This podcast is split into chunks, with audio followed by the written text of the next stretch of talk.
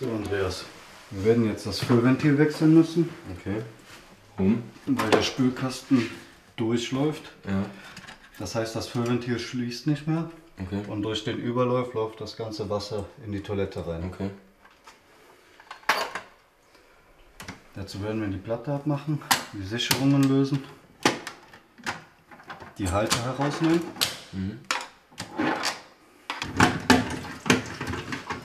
Packst du bitte das neue Füllventil schon einmal aus?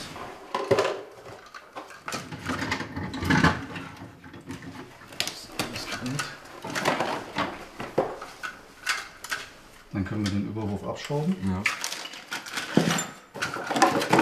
und das Füllventil wieder einschrauben.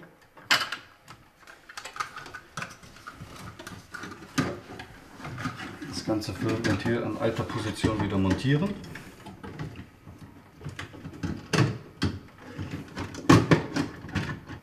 Und jetzt muss man das Ganze rückwärts wieder zusammenbauen.